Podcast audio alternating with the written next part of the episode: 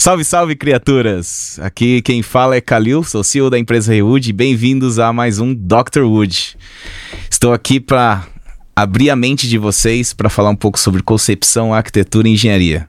E hoje estamos recebendo aqui Gabriel Kogan. Bem-vindo, Gabriel. Obrigado, obrigado pelo convite. Fico feliz aí você ter aceitado. Você é uma pessoa que te considero muito como amigo, viu? Parabéns muito pela iniciativa. Amigo, eu quero ouvir ser... todos os episódios. obrigado, obrigado, obrigado. Cara, eu quero saber mais sobre você, na verdade. Quero saber um pouco mais sobre a sua formação, quero entender de onde você veio e como que foi que você concebeu e quis, na verdade, trabalhar com arquitetura. Bom, é, essa pergunta eu preciso voltar, inclusive, até antes de eu entrar na faculdade.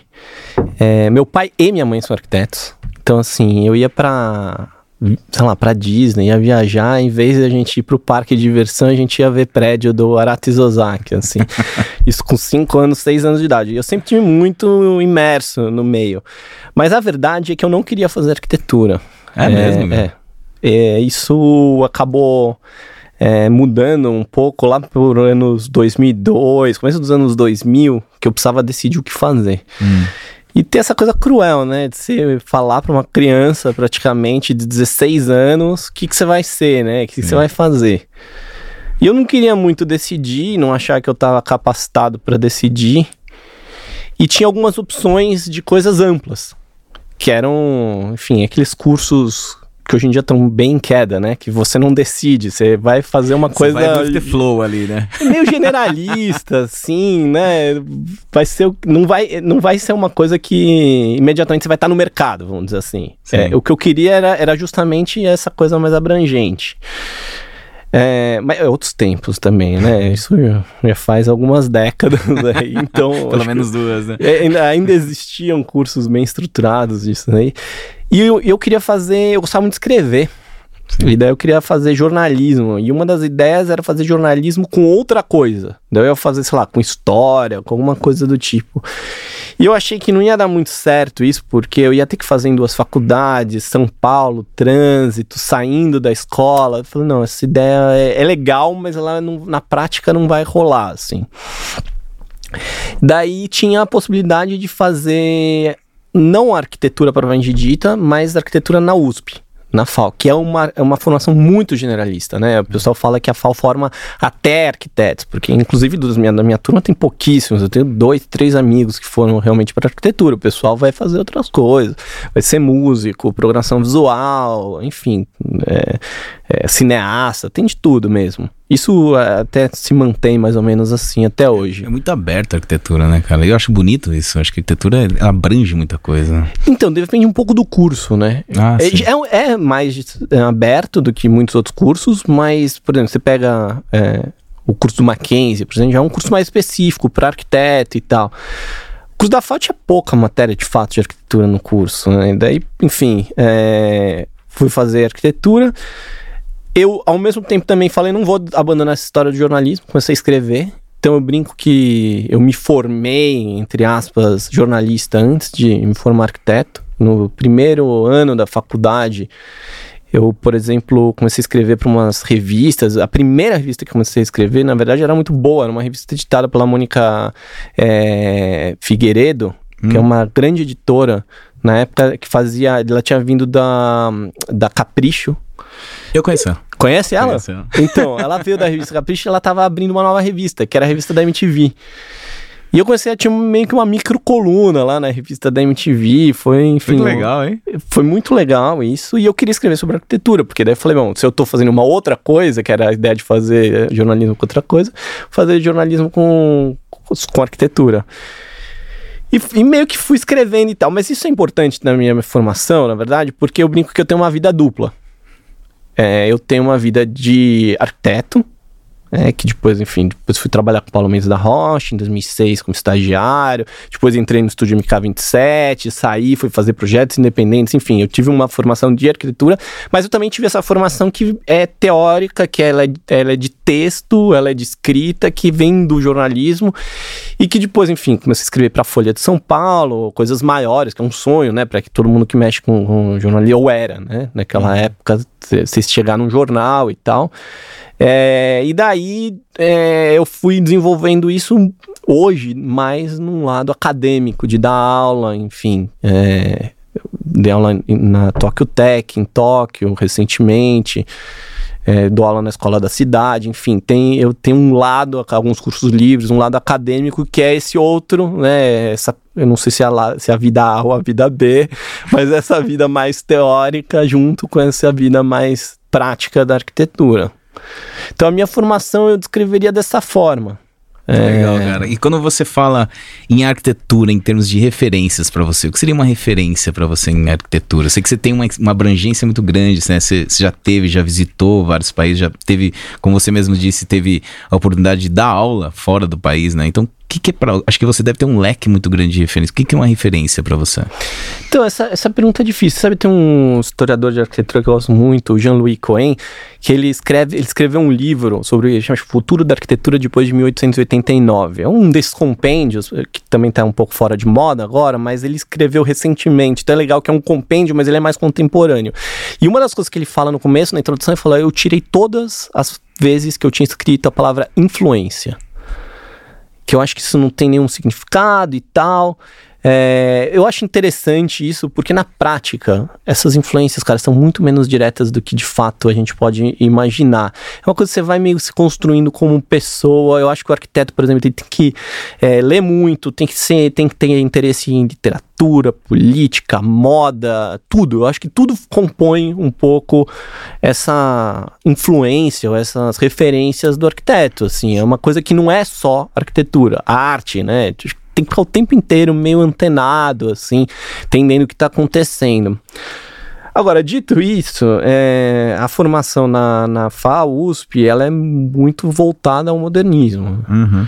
É, então, eu acho que a minha primeira influência, minha primeira referência são sempre os arquitetos modernos da Escola Paulista, do Brasil, Niemeyer, Sim. que eu admiro absurdamente. Aliás, a gente pode falar um pouco do Neymar, que acho que é interessante é, pro nosso assunto até. É, mas o, o eu, eu, eu, eu, sempre volto para esse modernismo brasileiro. É, Tá, também é, eu, eu acho que tem uma coisa que acabou entrando mais recentemente. Quando eu fui convidado para dar aula na escola da cidade, o Ciro Pironde, que era é, profe, professor e diretor lá, ele me convidou e falou: Olha, dá o que você quiser. Falei, sabe que eu acho que devia dar, oh, Ciro? Arquitetura contemporânea, internacional. E eu, cara, eu não entendia nada desse assunto, nada. Eu, eu desenvolvi um curso, é, inicialmente quatro aulas, sobre um assunto que é, eu tinha muito, muito pouco domínio, mas eu achava que era importante os estudantes hoje estudarem isso. Sim. Porque tava falando desse viés modernista da, da USP. Cara, meu, minha arquitetura contemporânea lá, matéria de arquitetura contemporânea, praticamente acabava em Brasília. Depois tinha mais três aulas sobre outras coisas que aconteceram depois de 1958. Mas é assim, realmente, é, é, é, é, o modernismo é muito forte na, na educação na, na, USP. Acho que era, acho que eu tinha até um pouquinho menos, assim, mas na época que eu fiz ainda era muito é, preponderante. Bem, daí eu falei, bom, vou dar aulas sobre arquitetura contemporânea, comecei a estudar e comecei a me encantar por esse assunto. É, arquitetura japonesa, que virou meu doutorado, né? Tá virando meu doutorado. Arquitetura holandesa, portuguesa, suíça, eram coisas que eu nunca tinha visto. Né? Depois fui até arquiteturas africanas, pensei em expandir, acabou eu nunca fazendo um curso 2, né? eu acabei desenvolvendo o curso 1 um, em vez de fazer o curso 2, mas era um pedido dos estudantes. Depois fui convidado para dar aula pelo Brasil sobre isso, mas os estudantes falaram, não, precisa fazer outros arquitetos. Eu falei, quero, mas, é, cara, é, pesquisar isso tem que parar a vida quase um ano, seis meses pelo menos, para montar a base do curso, pelo menos, né? E, então, assim, as referências estariam lá no Japão, né? Que foi uma, é, é uma pesquisa muito forte, que acabou um viés da pesquisa muito forte dentro desse todo aí da teoria, que eu comecei a ver. Hum, tem, sei lá, Sanaa, né, a Sedima Nishizawa, Toyo Ito, o Ateliê Bowo, que era onde eu dava aula na Tokyo Tech, é, enfim, Ken Okuma, sobretudo, uma primeira fase do Ken ah, Okuma, que, que é um cara que acho que depois acabou mudando um pouco a arquitetura, mas o começo dele é espetacular. É, enfim, é, acho que esses japoneses sempre foram, mas por o Curras, que é um cara também que eu pesquisava muito, eu acho que do ponto de vista teórico ele tem muito o que dizer, assim, é um cara que eu acho que tá é, por mais que já tenha passado 30, 40 anos de alguns textos dele, 50 anos, eu acho, de 73 o primeiro texto dele, ainda muito atual, eu acho, ainda tem muito que a gente extrair de lá. É, eu acho que assim, a arquitetura japonesa, principalmente quando se fala em madeira, né, que é a especialidade em madeira, né, se remete muita madeira, né, a japonesa se remete muita madeira, acho que é o, os principais, acho que os principais conexões, as principais é, fontes, na verdade, que você pode ver quando estruturas de grande porte, acho que foram principalmente no Japão que foi feito tudo isso, né? E eu queria saber, e como você teve a oportunidade de viajar no, pro Japão, que eu não, não eu não tive ainda essa oportunidade. Junto. Quero ir junto, você já me convidou, eu quero ir junto, você pode ter certeza que eu quero ir, que até que você me mostrou aquele museu, aquela... Aquele, eu ainda tô com aquele livro, tá, Gabriel? Ainda não deixou te devolver. é um museu que, da, de uma construtora, que é um museu sobre construção em madeira. Mas a construtora não é de madeira, mas... Sim, as origens da eleição de Kusanagi. Você falou. A única coisa que eu tive a oportunidade uma vez de ir para Brumendal, na, na Noruega, cara. E Brumendal, onde eles construíram aquele primeiro edifício, acho que tem 83 metros de altura, foi, foi considerado um dos maiores edifícios de madeira, né? E na cidade, cara, impressionante. Era meio que perto de Natal, né? Então, você ligava a TV, tinha um cara explicando como fazia coisas com madeira. Era muito estranho. Aí eu fui pra cidade, em vez de ter uma igreja, não, tinha um cara com uma tora na, nas costas assim. Aí você via a casinha do Papai Noel, tinha os brinquedos e tinha um formão. então, muito remete à madeira, né? Quando você fala no Japão, em termos de experiências, principalmente em construção de madeira, o que, que você pode é, falar pra gente? O que tem lá, que ainda falta aqui? E o que, que a gente pode falar um pouco de, de, de da arquitetura brasileira para se remeter ao Japão? É, isso daria um episódio só isso, né? Porque esse assunto é infinito. Inclusive, minha pesquisa é relativamente em relação a isso hoje em dia, assim, em grande medida em relação a isso. É, Cara, você sabe que não existia arquitetura no Japão antes do século XIX, né? Ah, meados do século XIX. É, eles têm um processo de modernização é, no final da década de 1860. Os portos estavam fechados, porque antes desse processo de modernização o país estava completamente fechado para o mundo. E, quer dizer, completamente, algumas pessoas falam, não, tinha um outro cara, mas muito pouco. E eles ficaram 250 anos fechados. E esse tempo, 250 anos, é basicamente o tempo onde a arquitetura, a engenharia, o conhecimento técnico se desenvolveu na Europa. Uhum. É. Então eles não tinham essa noção de arquitetura é, antes de, de 1800, 1868, por aí. Talvez um pouquinho antes, mas nessa década aí de 1860. E o que tinha era carpintaria, construção de madeira, né? Então o, o arquiteto não existia. O arquiteto ele vem, ele chega no Japão no século XIX dentro dessa onda de modernização. Então você tinha a figura muito assim, grosseiramente falando, análoga do arquiteto, era o carpinteiro. Ele era o cara que decidia como ia ser, não tinha desenho. O desenho já é uma coisa mais é, recente também, dos 1830, tá 40. Ah. Eles não desenhavam. O que era feito era na prática. Eles tinham alguns desenhos em escala real. Então, se você precisava fazer um gabarito, por exemplo, que você vai fazer um corte da madeira mais complexo, eles desenhavam em escala real, ia lá, cortava a madeira usando esse gabarito. Mas não tinha essa lógica do projeto, de você pensar. Uhum. Era tudo baseado no saber fazer do, do, do, do artesão, do carpinteiro. A palavra japonesa é shokunin, que seria esse mestre artesão, não só da, da carpintaria, mas o cara que fazia a estrutura de madeira, Sim. ele era meio chefe porque ele definia é, ele definia meio que o aspecto geral da obra, mas ele também definia os vãos, é, a altura, é, o posicionamento dos pilares. Então você chegava lá um artesão de é, fazer tatame, um cara muito bom, famoso na região, porque os, as regiões começaram a disputar os artesãos cada região queria ter o melhor artesão, porque trazia prestígio, movimentava o mercado interno. É, e daí o, chegava um cara muito bom de tatame, super famoso, ele chegava lá e já estava meio feito, né? A, a, modulação do espaço, porque o, o carpinteiro de, de, da estrutura de madeira, né? O cara que fazia a estrutura já tinha definido. Tinha questão de estilo, é um pouco mais complexo do que isso, né? Porque também tinha família do. Eram guildas, quase como se fossem as guildas europeias, né? Então você ia lá estudar, você chegava lá, acho que com 15, 14 anos. É, acho que eles ficavam pelo menos uns oito anos É uma por aí. faculdade, na verdade. Exatamente. É. Na Áustria também é assim, cara. É uma A faculdade. Suíça também é assim, né? É impressionante. Na Áustria, quando eu tive a oportunidade de trabalhar na Áustria, os caras tinham. O, o, o vestimento era diferente pro cara que se formou.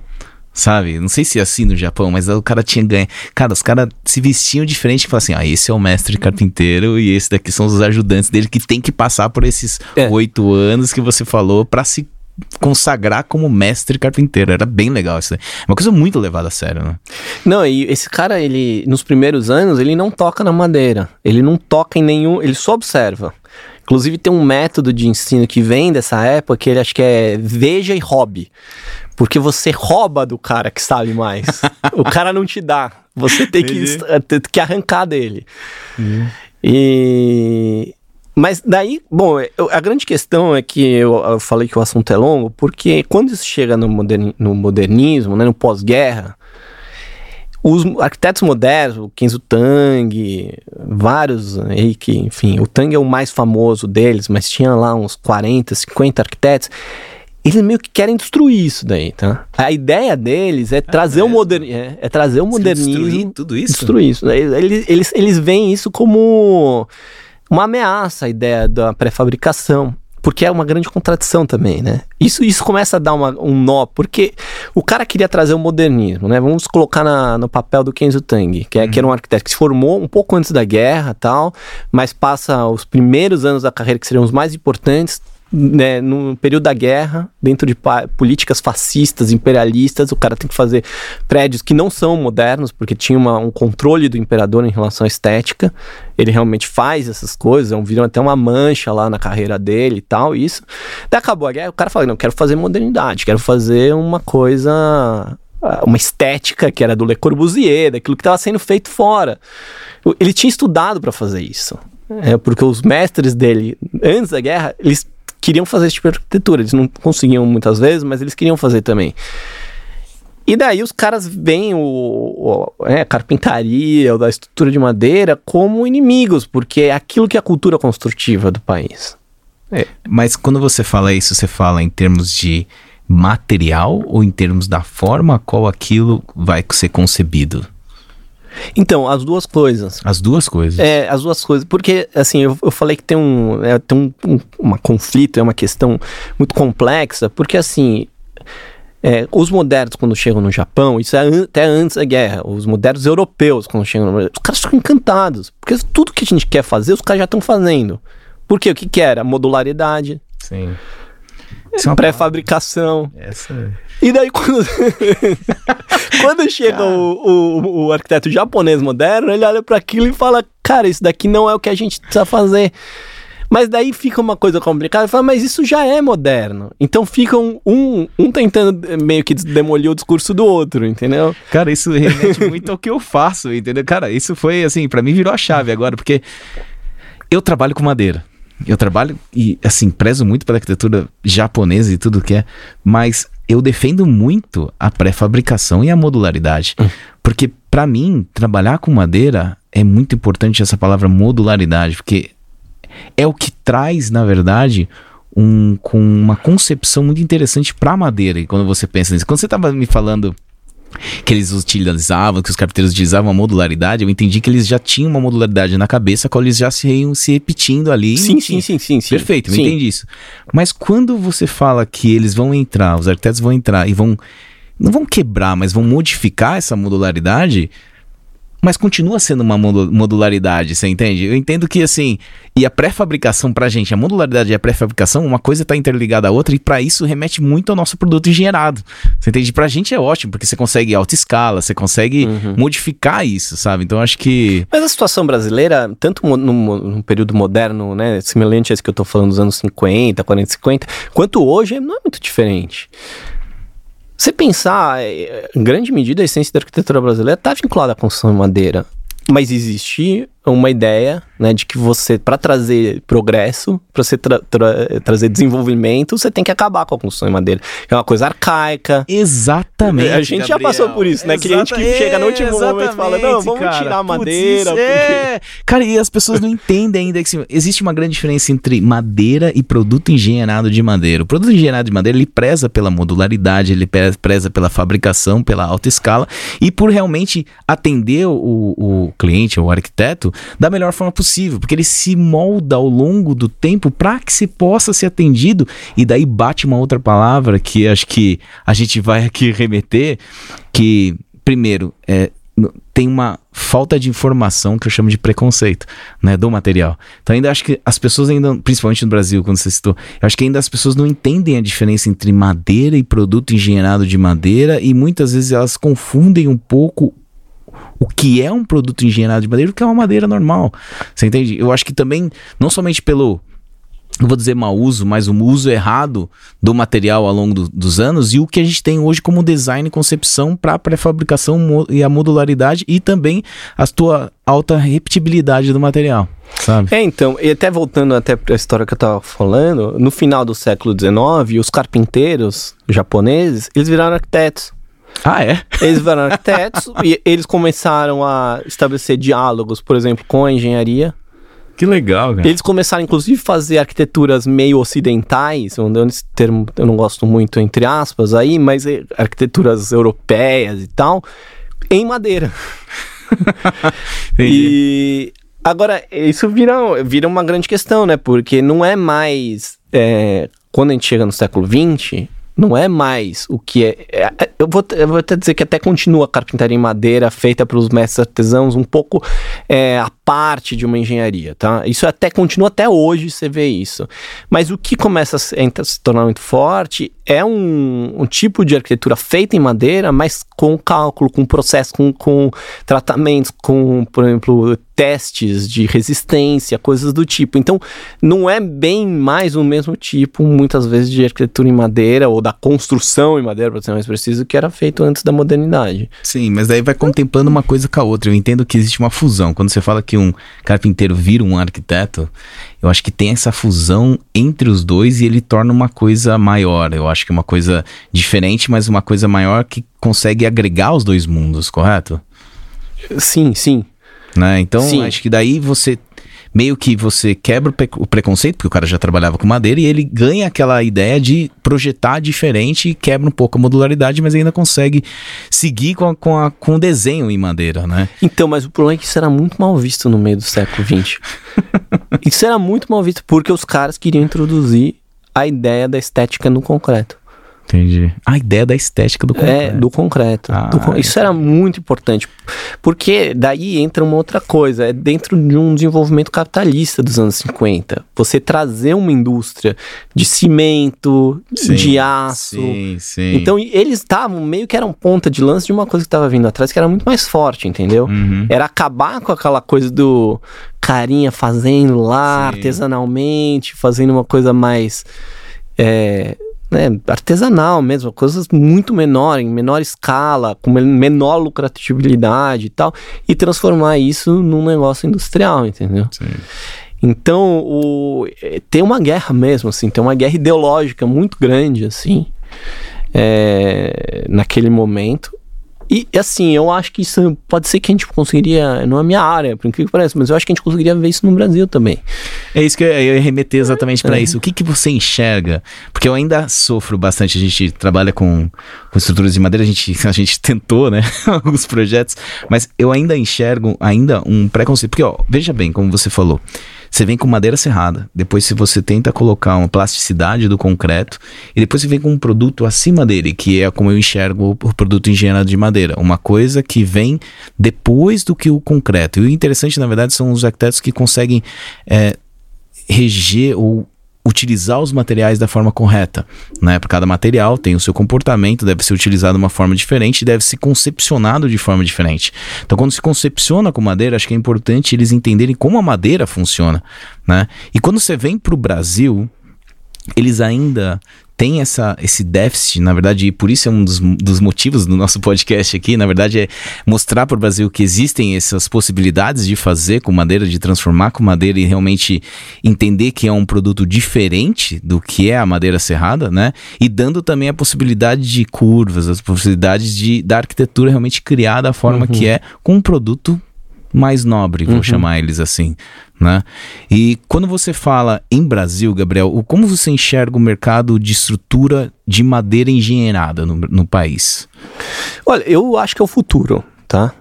É, pode ser que fosse um passado muito, não engenheirada, mas, é, mas essa, essa madeira estava lá no passado, mas eu acho, eu acho que é o futuro mesmo. É, enfim, tem toda uma questão que não é minha área, mas ecológica também, que a gente sabe que o impacto ambiental é muito menor. O Brasil tem florestas adultas, me corrige, né? Sim, que, sim. que justamente seriam ótimas para serem usadas é, em construção civil. E, assim, quem é arquiteto sabe, vai num canteiro de obras de concreto, cara, é uma sujeira. É. E a gente tem que fazer uma migração para um canteiro seco. Né? Me lembrou ontem, eu estava fazendo uma entrevista com uma arquiteta que ela queria trabalhar em obras, né? Ela perguntou, não, mas olha, é, aonde que é as suas obras? Eu falei assim para não, tá tudo no Brasil inteiro. E isso é legal, que hum. eu consigo atuar no Brasil inteiro com um sistema bem fechado, vou dizer assim, né? Que eu consigo atuar de forma rápida, precisa e chegar lá. E eu falei pra ela assim, porque nas nossas obras eu consigo de tênis branco. É. eu não preciso usar botina, eu consigo de tênis branco, que eu consigo entrar e sair e, ficar, e ainda ficar é, limpo. Eu, né? eu gosto muito de coisas que você consegue levantar com a mão, né? Sim. A Porque... trabalhabilidade do material, né? É, ser uma viga de concreto pré-fabricada, você precisa de um guindaste, né? É. é. uma madeira, uma viga, você consegue lá com duas, três pessoas um levantar, metro cúbico né? de madeira pesa 550 quilos, é, um metro então. cúbico de concreto pesa 2.500. É, pois é. É completamente diferente. A gente tá falando de cinco vezes mais. Em termos de trabalhabilidade, em termos de movimentação, em termos de carga e até mesmo em termos de custo de fundação de uma obra, a madeira tem uma agilidade muito maior e um custo-benefício muito melhor para com o cliente. Né? Então eu, eu acredito nisso. Mas eu não acho, você perguntou como eu vejo, eu não acho que é uma realidade ainda porque existe um preconceito. E como que a gente. Eu acho. Como que você acha que a gente consegue educar as pessoas, sabe? Como que.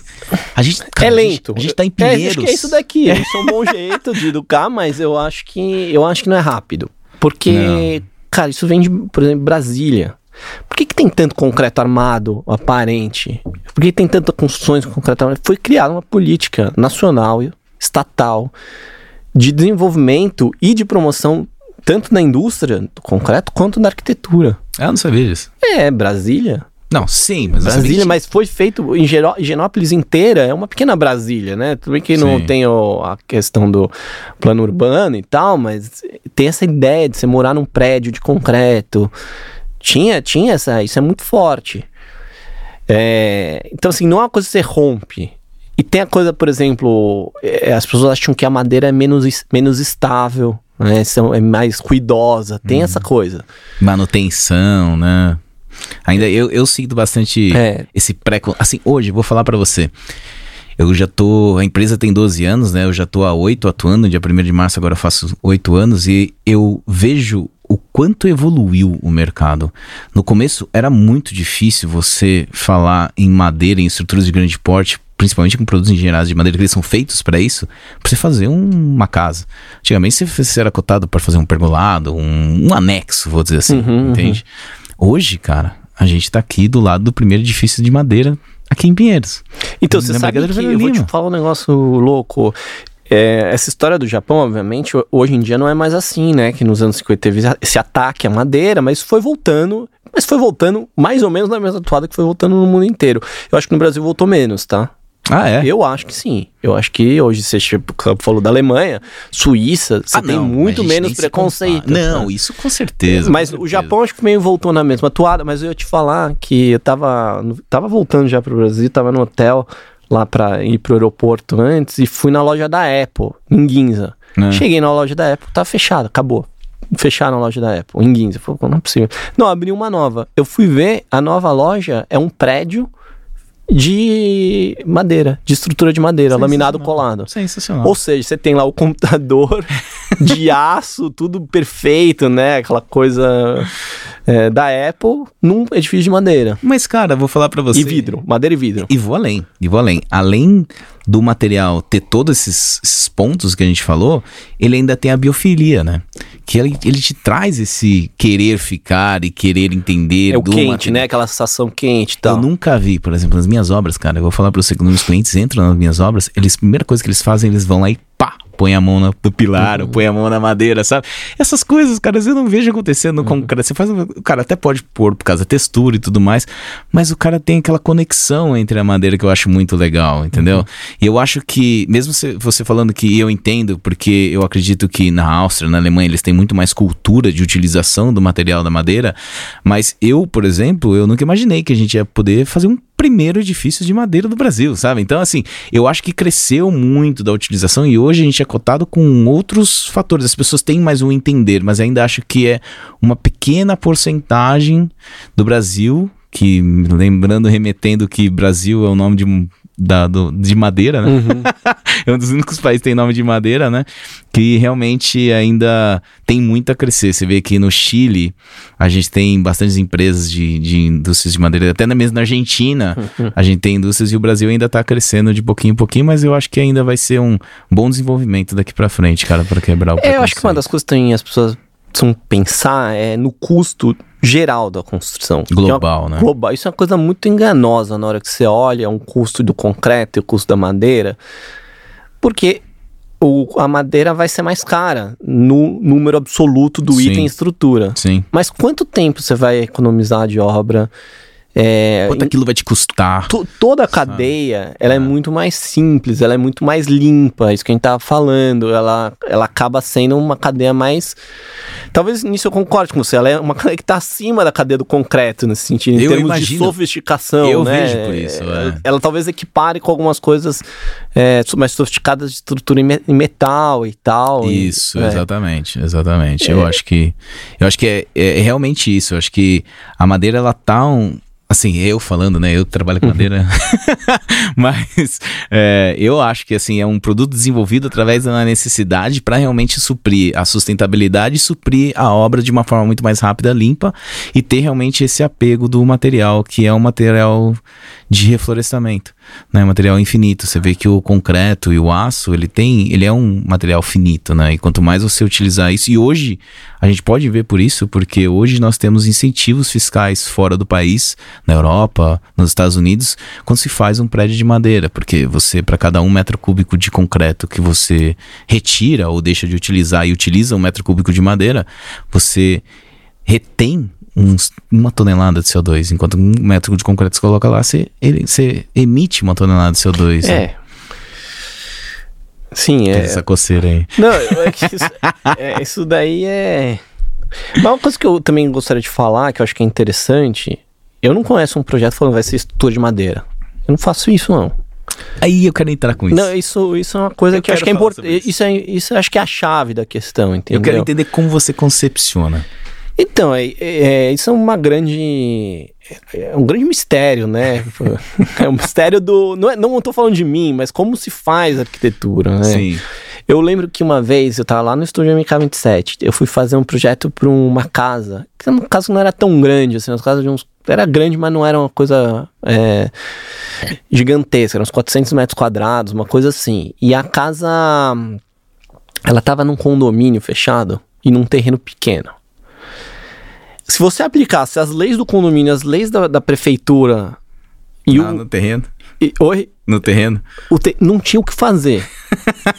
ela já, já tinha, porque ela tinha que ter telhado em água. Nossa. Eu não tinha, não tinha nenhuma. E foi muito divertido fazer esse projeto. Mas a legislação definia tudo. Isso é muito comum aqui né, no Brasil, né? A legislação define. No Japão também é super rígido. Tem o, é outro tipo de rigidez, mas também é rígido. Então, assim, a lei muitas vezes ela define o que vai ser, né, as normas técnicas e tal. Então, assim, não, é um trabalho bem menos criativo do que as pessoas imaginam.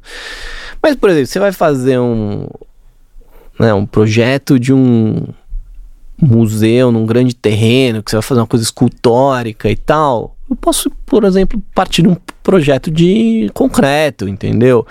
É, no, eu, aliás, até cheguei a fazer no projeto do Guggenheim, o concurso a gente fez. É, isso foi até com a Arup, que é a maior empresa de engenharia do mundo, uhum. né? A gente fez um projeto de madeira, escultura, meio curva e tal, Legal. com vãos gigantescos. Faz tempo isso, mas provavelmente minha primeira opção, e eu acho que até era naquele momento, era concreto. Entendeu? Você vai desenvolvendo falando, daria pra fazer, por exemplo, costelas de madeira, em vez de fazer uma casca. Né? Sim. Que a casca não daria fazer um, uma casca em madeira, né? Ou faz uma coisa mais difícil, mais experimental e tal. Então, assim, é uma coisa que, para mim, a, a estrutura, ela vem ela pode vir no primeiro momento, mas ela não, geralmente não vem no primeiro momento. Ela, ela vem, o projeto vai se constituindo e fala, bom, aqui já temos uma organização mínima, alguns desejos do cliente, algumas, a lei e tal.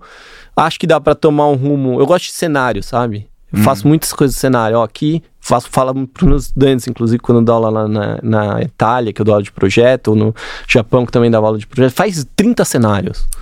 30 projetos diferentes. E, e na, na verdade, a gente, eu faço 90, 100, né? Para os tantos eu ainda falo para fazer menos.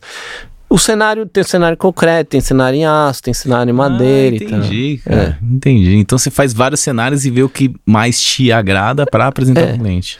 Às vezes esse cenário é um desenho sim, muito rápido, sim. entendeu? Um, um sketchzinho e tal. Só fazendo CAD no negócio, uma coisa mais sofisticada. Faz uma coisa rápida, vê um cenário. É, então, essa coisa de ver vários projetos, no final acaba encaminhando para soluções que sejam mais interessantes. Entendi. E aí, a... então vou mudar um pouco a minha pergunta. Quando você faz o cenário e você vai pro lado da madeira, quando você desenha, o que você espera do material? Como você desenha para o material? Quais são os pontos que você leva em consideração para a madeira, para aquele cenário? Olha, daí outra, por exemplo, outra questão que eu acho que é, é, vai se relacionar com isso que você está perguntando. O vão, é, eu não gosto de fazer um vão muito grande de madeira. Perfeito. Até esse projeto do Guggenheim tem um vão gigantesco, tem um vão de 70 metros e tal, mas era uma outra coisa, uma obra muito cara, pública e tal. Era para ser uma coisa meio. A gente não fez para ganhar esse concurso, a gente fez meio para dar uma ousada assim na estrutura. Aqui no, no Brasil tinha a Laminarco, né? Que fazia aqueles tinha, galpões tinha, de madeira com vãos sim. incríveis, né? Uma coisa sensacional, é. lindíssima. Muitos deles estão de pé, bons, né? Cara. Inclusive. Não, estão, estão. Imagina que. Acho que a primeiro vão, assim, grande de madeira que você fala, não em produto engenhado, mas era Ralph, né? Ralph veio pro Brasil, da Áustria, trouxe os carpinteiros e hoje a gente tem ainda os galpões em Guarulhos feitos por ele, cara. Então, a é. gente ainda consegue ir no interior e ver alguns alguns galpões, coisas com estruturas lamelares. Não, na Barra Funda tem. Não, é algum... é sensacional. Você vê o negócio tá íntegro, sabe? É a coisa mais linda. E o pessoal não tinha toda a tecnologia que a gente tem. Hoje a gente tem parafuso italiano para perfurar melhor, a gente tem produto gerado, tem cola melhor, tem projeto, tem BIM. Os caras faziam tudo na unha lá e, cara, sensacional o material, funciona. É, mas isso que eu tava falando, por mais que a Laminarco seja, né, ou esses galpões sejam contraditórios com isso que eu tava falando. Acho que passou de uns 9, 10 metros, eu acho que eu vou privilegiar um outro, ou concreto ou aço, entendeu? Eu acho que começa a ficar meio exagerado o negócio da sim, pra madeira. Sim. Por exemplo, eu tenho uma certa preferência, daí não é só por causa da madeira, eu gosto mais de construções térreas. Eu acho que fica mais bonito e tal. É muito raro você conseguir fazer isso, porque você tem que otimizar o terreno e tal. Então verticaliza um pouco. Verticalizou dois andares? Legal, acho que a madeira. Entra... Chegar um terceiro, quarto andar, eu não sei, eu já começo a ver será que é o caso ou não. Uhum. Tem esses edifícios, né? Estão sendo feitos edifícios em madeira e tal. Mas daí eu acho que entra num outro peso. Fazer uma obra térrea, uma casa térrea, numa região isolada, madeira. Né? Aí fica. É uma coisa. Se encaixa é uma muito, bem, né? muito né? óbvia daí também. Né? Sim. É. Eu, você sabe que uma coisa que, que eu me lembrei também, estava falando das coisas da tecnologia, desenvolvimento. Eu não sei se eu te contei isso em algum outro momento, mas eu, uma, construções de madeira no Japão, daí não é nem a laminada, é, geralmente essas construções mais simples. Fui perguntar o que, que vocês passam na madeira. Os caras não passam nada. É, é. Não, mas um verniz, uma tinta, Não, nada. nada, cara. Nada, nada. Não, mas por quê? Porque a madeira tem que respirar, ela tem... E assim, o Japão é muito úmido, chove pra caramba e tal. Não sei como que é a questão de cupim lá, mas eu acho que as madeiras que eles usam não são atacadas por cupins. É porque são madeiras específicas, né? O sug, hinoki, são outras madeiras. Que É, acho que a gente nem tem aqui, né? É, eles, não, a gente não tem essas madeiras aqui. Até quando eles estavam fazendo a Japan House ali na Paulista, é, acho que você deve ter tido a oportunidade de ir lá, né? Os carpinteiros que eles estavam lá, até os carpinteiros eles trouxeram do Japão. Os carpinteiros foram na minha fábrica, eles conheceram a fábrica, foi bem legal aquele legal. E eu fui conhecer porque eu tava tentando, na verdade, pegar aquele projeto para que a gente possa fornecer, porque eu não achei que eles iam trazer a madeira do Japão. Eles trouxeram a madeira do Japão. E quando eles utilizaram aqui no Brasil, eles explicaram para mim que eles tiveram que passar realmente um produto em cima para selar realmente a madeira Mas por causa de uma questão de lei. Lei e também um pouco de flora e fauna que a gente tem aqui. É. É, porque funciona diferente, sabe? Então eles ainda tinham esse esse esse medo de utilizar realmente a, estru a estrutura aqui no Brasil e eles utilizaram realmente um, um produto para proteger a, a, a estrutura, assim. É, É, cada lugar vai se comportar de man- maneira com diferente. certeza, com certeza. E as madeiras também, né, se comportam. Eu trouxe do Japão, há muitos anos atrás, um- umas canequinhas de madeira, Uhum. feitas com madeiras locais. Várias canequinhas explodiram. Verdade. É, chega aqui o... eu acho que é mais seco, sabia? Aqui? Eu acho que é, é mais seco do que lá. Eu acho que a falta de umidade, pelo menos em São Paulo, fez com que elas É, explodissem. assim, mas ó, a madeira não é só a espécie da madeira que é diferente, mas sim também o comportamento de crescimento. Então eu tenho uma madeira do Japão, quando meu pai foi para lá dar palestra no Japão, e você vê os anéis de crescimento são muito mais próximos entre um e outro. E aquela madeira é um material, ele é mais leve, ele é um pouco menos resistente, mas ele tem um comportamento muito mais homogêneo. Aqui no Brasil, a gente tem as espécies, por exemplo, de pinos, que é utilizado nas estruturas de madeira, né? Então, o crescimento deles é tão grande que os anéis de crescimento são tão diferentes entre um e outro que a madeira não tem aquele comportamento tão homogêneo. Então ela tem uma travabilidade muito maior ao longo do tempo do que a madeira do Japão. Você entende? Agora, trazer uma madeira de lá pra cá, aí eu já não. Já... é um pouquinho mais longe. Não, e uma coisa também que me veio à cabeça, a gente tá falando da durabilidade, né? Pra começar que as fundações da cidade de Veneza, que tem 1500 anos, Tudo são de em madeira. Tudo de madeira. Então isso, é essa madeira. coisa assim, é, a estrutura, tem estrutura de madeira de 3 mil anos, é. 4 mil anos, né? Então, é, isso é uma loucura. Claro que tem um problema, porque assim, é uma questão, né? A- a- as fundações de, de Veneza estão embaixo da água. Sim, exatamente. Então elas estão preservadas por causa da água. Então Exatamente. aquela coisa da né, água ar, água ar que dá uma é que dá destruída problema, no negócio, né? Exatamente, é. Mas além disso, os estudantes piram quando conta essa história. No Japão, eles não têm muito apego à matéria da madeira. né? Então, assim, o que eles é, querem preservar não é a construção, mas o saber fazer. Então, os santuários, tem templos e tal, mas geralmente santuários shintoístas, eles reconstroem o Disse, por exemplo, que é o mais importante do imperador e tal. Eles reconstroem a cada 30 anos Reconstroem? reconstrói, desmontam. Tem dois terrenos. Tem um terreno do lado do outro, Hum.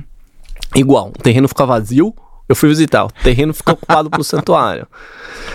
O que, que eles fazem a cada 30 anos? Eles desmontam o que, o que tá montado e remontam do outro lado. Que, e daí o outro fica vazio. Então eles vão a cada 30 anos alternando. Por quê? Qual que é a lógica? Antes era 20, agora passou para 30. Porque eles querem preservar o saber fazer, Know-how. o know-how. Sim. Que legal, hein? Então, a cada geração de monge, seria, o termo não é monge, né? Seriam os padres shintoístas, eles refazem. E se tem um negócio lá que tá meio podre, Eles já trocam. substituem. Não tem problema nenhum, não tem nenhum. Então, o apego não é pela matéria, entendeu? Sim. A construção, ela... Quantos anos ela tem? Não dá pra saber. Porque, na verdade, esse templo, esse, desculpa, esse santuário, especificamente, ele é do século VII. Mas é grande isso aí, Gabriel? É o maior que tem, viu? É mesmo. É que as construções, as construções são pequenas, Aham. mas a área é a maior que tem, né? Entendi. Ele ocupa quase uma cidade inteira. Mas o século VII, ou seja, anos 600, eles estão desde então destruindo e reconstruindo esse negócio. E daí, daí fica um pouco assim, né? Mas é igual. É, é, e a, como que eles incorporam a tecnologia? Isso, é isso que eu ia perguntar pra você. Como incorpora? Então, a princípio eles não, não exatamente, mas eu acho que numa cadeia sim, incorpora, mas tem um segredo de tudo isso, tá? As pessoas não visitam essa reconstrução. Isso é para a própria comunidade lá dos padres. Mentira, então não. É, o, o, o, que, há, o que se acha hoje é que a, a construção que existe hoje lá, ela é muito semelhante à que existia há 1500 anos atrás, mas não é igual. É muito semelhante. E os utensílios, né, são basicamente as ferramentas, né, que esse museu que você, que você falou, Sim. Takenaka aí, museu em Kobe, é, é, são semelhantes também, tá? É, ao que eram usados. Mas, assim, é, essa coisa do purismo de ser igual talvez seja uma coisa do século XIX e XX. Então, quanto que isso também andou antes? Entendeu? Legal, é. Pô, não sabia disso, cara. Sensacional. Achei é. legal pra caramba, cara. Eu acho que assim, também tem um pouco, eu não sei se no Japão é assim, mas na Áustria é muito, muito disso, né? Tanto é que quando eu tive a oportunidade de levar meu sócio lá para um congresso na, na Áustria, que a gente ficou, ficou uns 20 dias, a gente teve, visitou várias empresas e tudo mais. A gente tem aqui no Brasil aquele negócio que o material não pode trincar, não pode fissurar e o comportamento do material. Isso tem muito aqui no Brasil. Quando você vai para lá, as pessoas entendem que é madeira, entendem uhum. que fissura e trinca, entendem que aquilo não vai levar ao colapso ou descolamento ou até mesmo um problema estrutural no material. Aqui no Brasil, eu ainda, não sei se no, no Japão assim, mas lá na Áustria você anda, você vê peças de madeira laminada colada com trincas, com fissuras, que, é, que é normal o material, é o comportamento uhum. da própria madeira sendo no, no seu habitat onde ela está realmente se estabilizando, né? No Japão é assim também? Cara, tem a questão do terremoto lá, né? Ah. Eu passei um terremoto dentro de uma casa de madeira. E aí? É, foi muito louco. foi, foi um negócio. Foi um negócio. Porque assim, eu, eu morei sete meses em Tóquio, que é um lugar que é onde há terremoto tradicionalmente. Todo o Japão hoje se considera que tem terremoto. Sim. Mas tem alguns lugares que tem terremotos geralmente piores e mais frequentes. Tóquio é um lugar desse que é mais visado. Passei por um terremoto um ou dois mais forte, assim. Depois você acaba Realmente, eu não sabia, não fazia noção, mas os aftershocks, né, que, é o que são os choques que vêm depois do terremoto, são muito chatos, são os, é a pior parte mesmo. Por quê? Porque daí você tem um terremoto forte, o negócio treme e tal, mas você tá dentro do. A não ser que seja uma coisa, né, apocalíptica, que eles dizem que vai acontecer, né? Você chega lá e tem um manual falando, olha, é, se acontecer o grande terremoto, você tem que ir pra não sei onde, não sei o que, você tem que ler tudo isso, faça por treinamento e tal. Sim. Mas tirando isso, você tá lá num prédio em Tóquio, um prédio novo, que foi construído, sei lá, 40 anos pra cá, você tá seguro, entendeu? Só que o problema é assim, a, a minha segunda parte da estadia lá foi para Kyoto, que é uma é. cidade que não foi bombardeada pelos Estados Unidos durante a guerra, foi preservada, inclusive era um dos destinos que eles queriam jogar a bomba atômica. Ah, é? É, e é uma história bem trágica essa, mas acabou que ficou uma cidade preservada, praticamente uma cidade medieval, e eu morava numa casa dessa meio, não era, ela era do final do século XIX, mas meio nesse estilo medieval então. Em madeira. Em madeira. E eu passei por um terremoto lá, que não é uma coisa muito comum. É, foi, foi baixo, né, no, na escala lá, Richter, é, era um terremoto mais baixo, mas a sensação foi muito estranha. Então, me fala mais sobre essa sensação Ela, madeira, o, o, negócio, ele, ele é, dobrou, assim, a casa dobrou no meio com o amigo dentro. num micro terremoto, né? Foi um, foi um dos maiores dos últimos 10 anos em Kyoto, eu acho, isso daí. Não é, não é comum ter. Você acertou, então, o dia pra estar lá. Mas sempre vai ter isso, né? O país, a história dos países... A casa dobrou no meio, porque foi um. Tem uns terremotos que, que vão longos, né? Vai tremendo e tal. É, esse foi um terremoto mais forte, mas foi um choque, como se fosse uma batida de carro. Sim. Imagina, isso aconteceu também comigo lá num outro em, em Tóquio. Tava dormindo e de repente acordei com uma batida do carro, mas não era no sonho, era na realidade. minha, minha cama tinha. Esse também foi meio uma batida, não sei se foi uma, mas foi umas duas, assim. Hum. E a, a casa fez puk pra um lado. Mas aí tortou mesmo. pro outro e voltou e zero. tava zero, zero. Zero. Agora, tinha, eu comecei a observar, depois de acontecer isso, tinha umas madeiras dobradas, umas madeiras meio estilhaçadas. Mas daí eu fui ver nas fotos, que eu já tinha visitado essa casa quase um ano antes, tava lá. então, assim, não era uma coisa por causa do terremoto. Isso daí já É, E você conseguiu isso é histórico da com casa. Então, outro- realmente tem um pouco dessa coisa da, da, do- da vida, da, da estrutura. Ah, é, não. É, eu sempre falo assim: você tá dirigindo um carro, cara, você vai bater, cara, mira numa árvore que ela consegue absorver a, a energia, que é o, o caso do terremoto. né? E, e pergunta: como você tava numa casa de madeira, perto tinha alguma coisa em concreto ou aço que também sofreu a mesma coisa ou não? É, Não, porque a a- meu bairro era muito de madeira. E O Kyoto- bairro em si era feito. quase tudo de madeira. E Kyoto é uma cidade onde a maioria das construções, pelo menos na área mais central, são de madeira também. Entendi. É, mas não foi um terremoto para ter algum tipo de impacto, tá? Isso daí no Japão hoje em dia, para ter, tem que ser um terremoto muito forte. Hum. Não, não foi o caso desse, Sim. mesmo nessa cidade que não é tão preparada, mas não foi o caso desse. Agora, não há dúvida, é, madeira é o melhor material para questões sísmicas. Sim, melhor. É, pro- pelo menos no tipo de sismo que há no Japão. Isso era uma grande contradição desse processo que eu tô contando dos anos 50, que os caras queriam inserir o concreto, mas o concreto é um dos piores materiais para exatamente, exatamente. terremoto. Então eles tiveram que Exatamente. desenvolver toda uma tecnologia. Sabe que o Chile ganhou muito mercado do- da, da madeira por causa dos terremotos, cara. E pro Chile também é melhor. Porque o terremoto do Chile é diferente do Japão, né? Mas pro Chile também. O Chile ganhou muito mercado do, do- da madeira por causa que os prédios de concreto não ficaram em pé e os prédios de madeira eles tiveram uma absorção muito melhor e a manutenção de um prédio de madeira, mesmo que tenha tido algum estrago, era muito mais fácil de ajustar do que um prédio de concreto. É, os caras tiveram no Japão, no final do século XIX, um terremoto é, que foi muito sério, porque tinha construções naquele momento que eu tô falando do processo de modernização que eram feitas em tijolo. E tijolo para terremoto, cara, Ah. isso daí desmoronou tudo. É, é. E daí eles chegaram à conclusão que dos materiais modernos, o concreto poderia ser, o aço poderia ser um pouco melhores do que o tijolo. É, é, não, ainda bem, né? e deixa eu perguntar, nessa casa que você ficou, quantos metros quadrados tinha? Ah, era Madeira. muito pequena. é- é- eu acho que tinha uns 35, 40 metros. E a modularidade em termos de concepção estrutural para uma casa de madeira, assim, dos 35 metros, quadra- metros quadrados, antiga, assim, como é que era?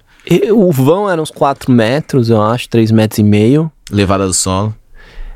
Elevada do solo. Isso era uma coisa. hum, É, é sagrado, eu acho. Isso. Perfeito. isso é sagrado lá. É, a questão também que ac- acaba tendo um problema de. As casas, elas, no, no Japão, elas têm que ser construídas ou pro inverno ou pro, pro verão. Uhum. Quer dizer, usando essas técnicas tradicionais, antigas de construção. É, que era o caso dessa casa especificamente. Essa casa não era, não tinha engenheiro, tá? Era uma casa antigamente muito simples, Mas foi feito por um carpinteiro do Japão. carpinteiro. É. Não tinha, não tinha essa conhecimento. Depois ela foi até reformada por um arquiteto francês, muito bom. Ele iso- isolou um pouco.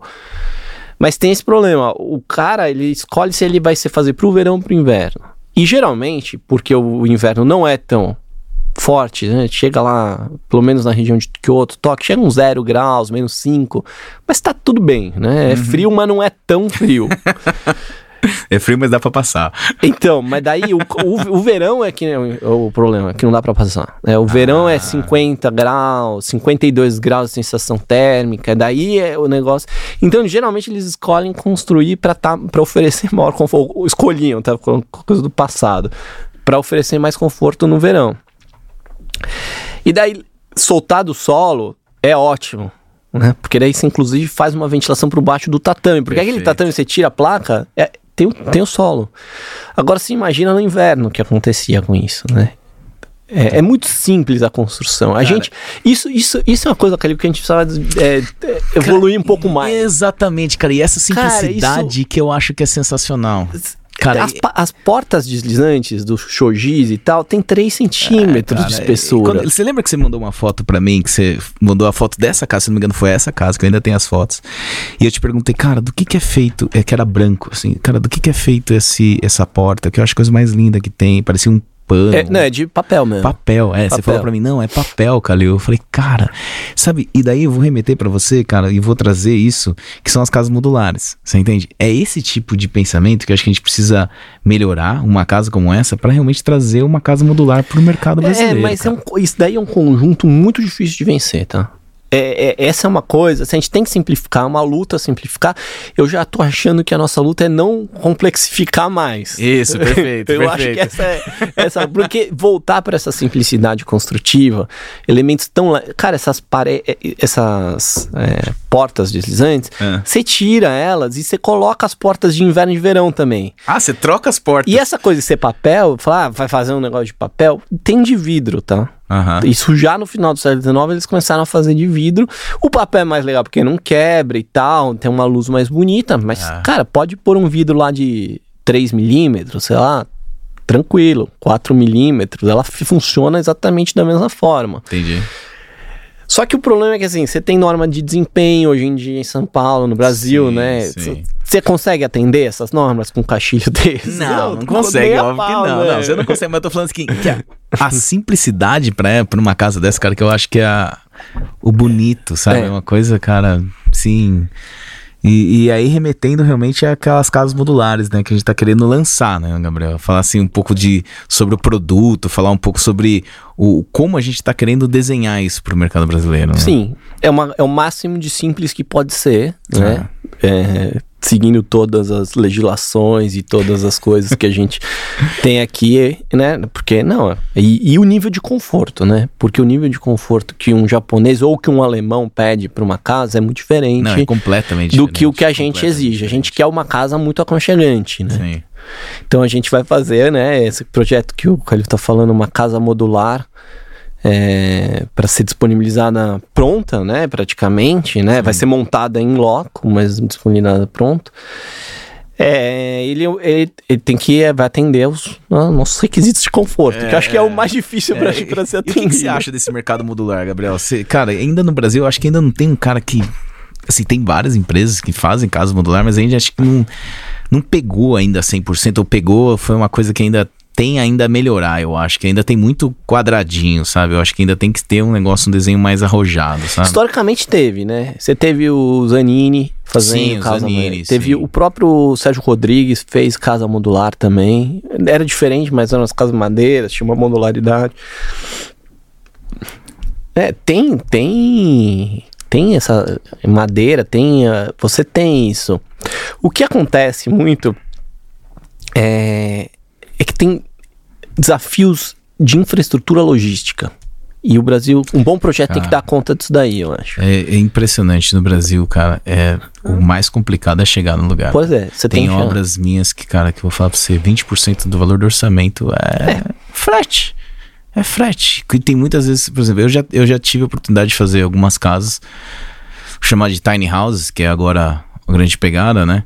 Que o pessoal chama. E, cara, a gente fez todo um projeto pra sair da fábrica pronta. E aí, quando você vai fazer visitar o, cliente, o, o terreno, você fala assim, cara, possível.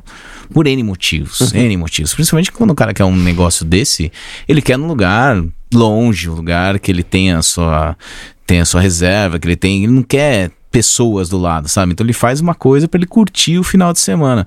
E normalmente são lugares que são difíceis de chegar. Então, cara, vou falar pra vocês, é, é difícil você consagrar os dois ao mesmo tempo, sabe? É, vou te falar duas coisas que não funcionam, por exemplo, no Brasil.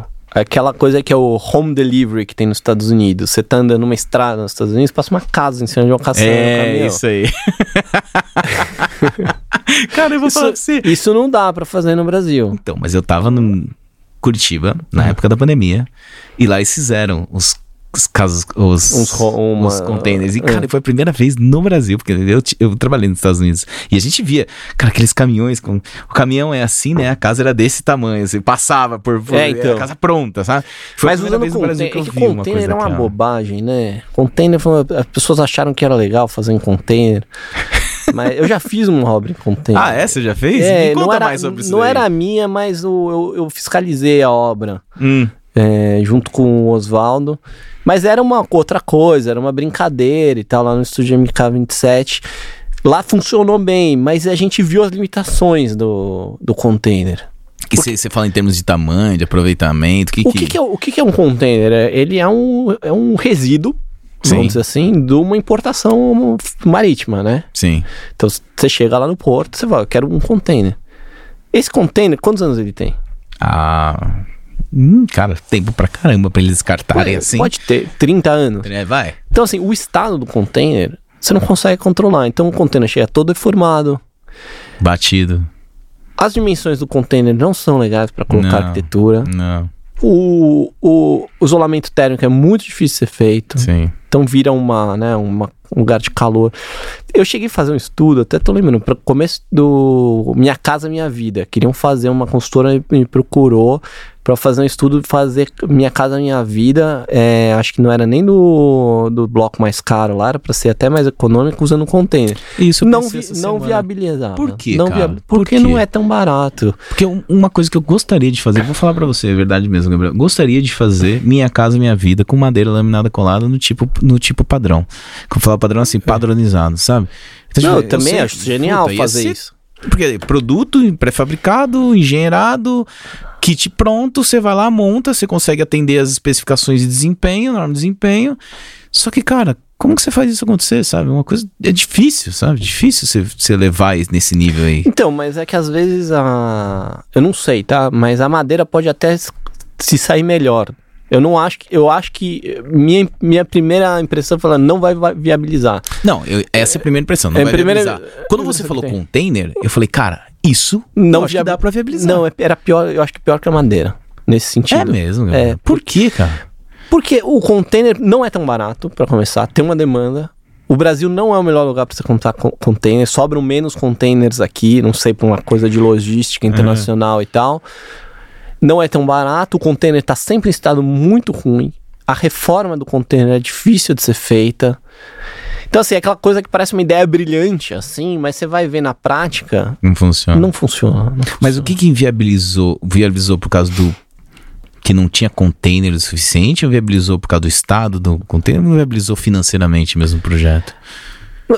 Ó, é, é muito simples isso. Você vai usar o container o quê? Para ter uma economia de escala, né? Concorda? Para ter uma eh, igualdade de todas as unidades. Você pega Uhum. um container que tá torcido, você põe ele no chão, ele não para de pé, você tem que mandar reformar, É, você não, tem que fazer uma fundação diferente. Acabou a- todas as vantagens, Eu concordo entendeu? com você. Concordo com você. Então, assim, era. Eu acho que se fosse um produto novo, talvez Mas daí não saísse faz melhor. sentido, né? Não, ia custar um absurdo, porque é Ah, caro. Não faz É sentido. aço, né? É, não, não faz sentido. Tem algumas empresas hoje de containers que eles fazem os próprios containers pra utilizar, mas, cara, aí eu acho que perde um pouco o sentido do negócio. E eu vou te né? falar uma coisa que você deve saber daí, então não é no meu conhecimento, é no seu. Você fazer uma coisa que resiste a um esforço cinético é muito mais difícil do que você fazer uma coisa que tá estática, né? Não, com certeza. Então você vai levantar o container Ah, inteiro. Com certeza, com certeza. É, é que o container. Sabe qual é o legal do container que eu acho? Ele é empilhável. Hum. ele, é, ele é desenhado pra subir colocar e tá numa forma fácil de, de levantar. Então, eu, quando, quando a primeira vez que eu fiz, fui numa Hum. obra de container, que eu falei assim, cara, interessante. Faz sentido. né? Faz sentido, sabe? Coisa rápida, simples, que nem você falou assim, fácil de atender. Faz sentido. Agora você falando, cara, eu ia perguntar exatamente isso, cara. Será que não dá pra fazer uma casa, minha casa, minha vida com container, cara? Você me respondeu a minha pergunta. Não, não, não. Eu, na época, Você não conseguiu isso faz uns 15, 10 anos, 15 anos atrás, talvez, mas é, não, não, não fechava, claramente não fechava a conta. Muito legal. Mas esse projeto que a gente tá fazendo não é nada disso, né? É bem diferente dessa história.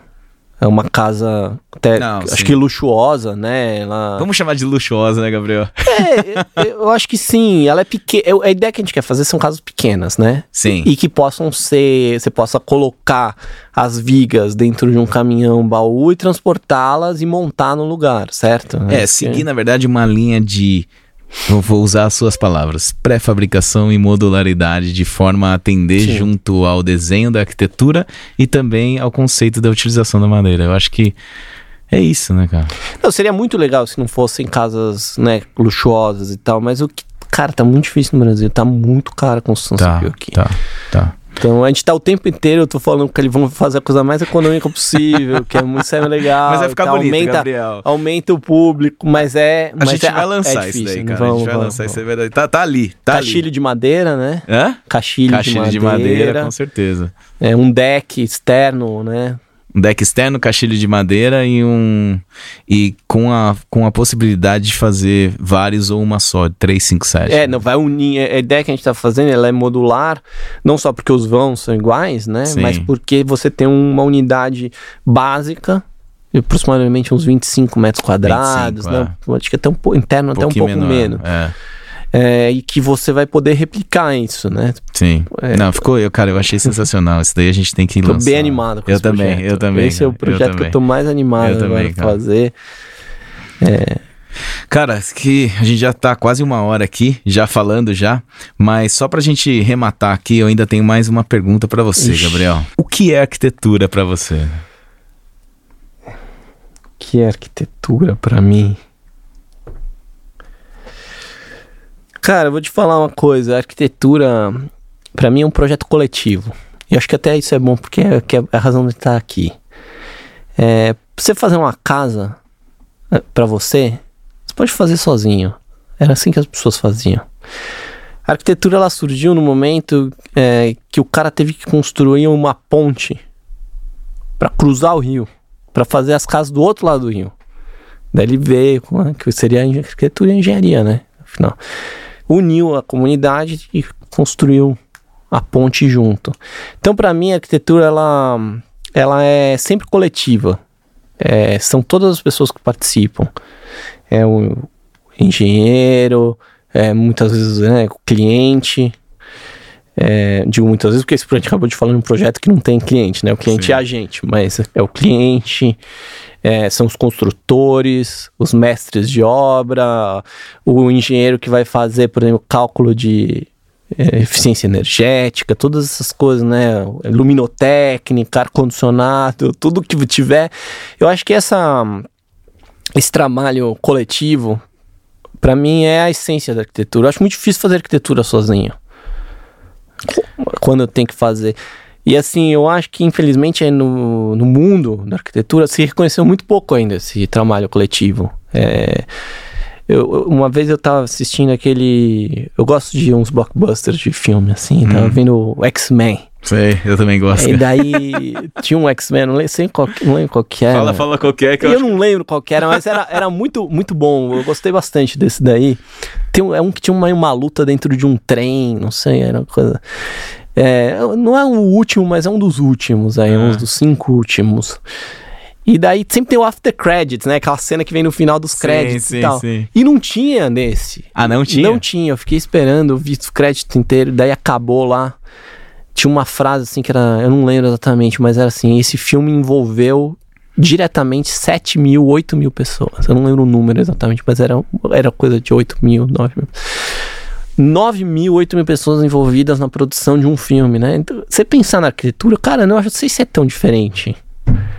Eu acho que não. Eu também Eu acho, acho que, que não. não, Você porque- contar o cara que tá fazendo o prego. Ah, Esse cara tá envolvido diretamente. A Exatamente. gente tá usando o prego que, o cara fez. exatamente. E é uma coisa tão bonita, cara. Eu, pra mim, eu sou apaixonado por arquitetura. Eu acho que é a união realmente que você faz através de um objetivo só, sabe? Mesmo que aquele cara do prego não saiba pra onde tá indo aquele prego, cara, ele fez parte daquele projeto, sabe? Mas enfim, daí é uma, é uma definição de arquitetura que eu acho que ela também se expande para engenharia.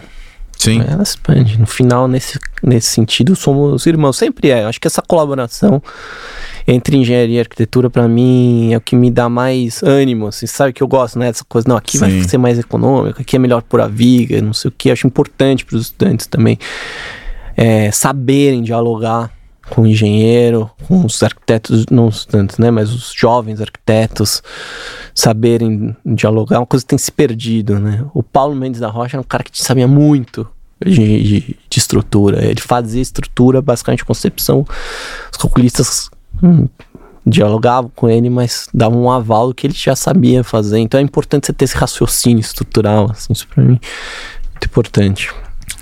Sensacional, Gabriel. Cara, Legal. queria agradecer muito por você ter vindo aqui. Obrigado, eu Queria pelo agradecer convite. mesmo, cara, que você agregou muito pra gente aqui. E queria até, é, em nome da Dr. Wood mesmo e da Rewood, agradecer a oportunidade de estar aqui Legal. com você. Parabéns Tá aí pelo projeto, obrigado aí por os projetos, pelas colaborações, amizade, tudo isso. Vamos lá.